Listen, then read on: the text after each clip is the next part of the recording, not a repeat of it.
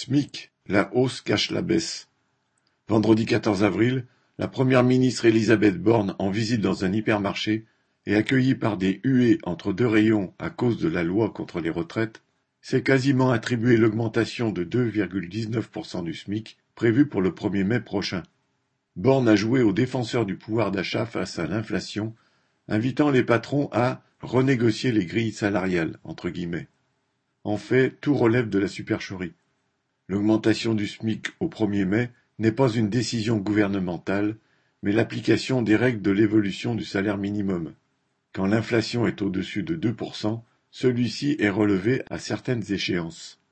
Ainsi, sur un an, le SMIC a augmenté de 6,13% et se chiffrera à 1383,08 euros net à partir du 1er mai, en hausse de 30,01 euros.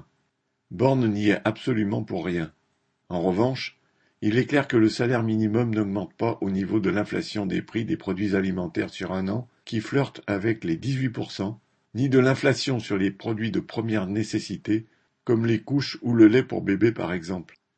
Derrière son sourire satisfait, Borne a en fait annoncé une baisse des salaires, puisque l'inflation dévore les hausses du SMIC, qui restent toujours en dessous de l'envolée réelle des dépenses pour les besoins les plus élémentaires, celle qui pèse le plus sur les travailleurs et les familles populaires.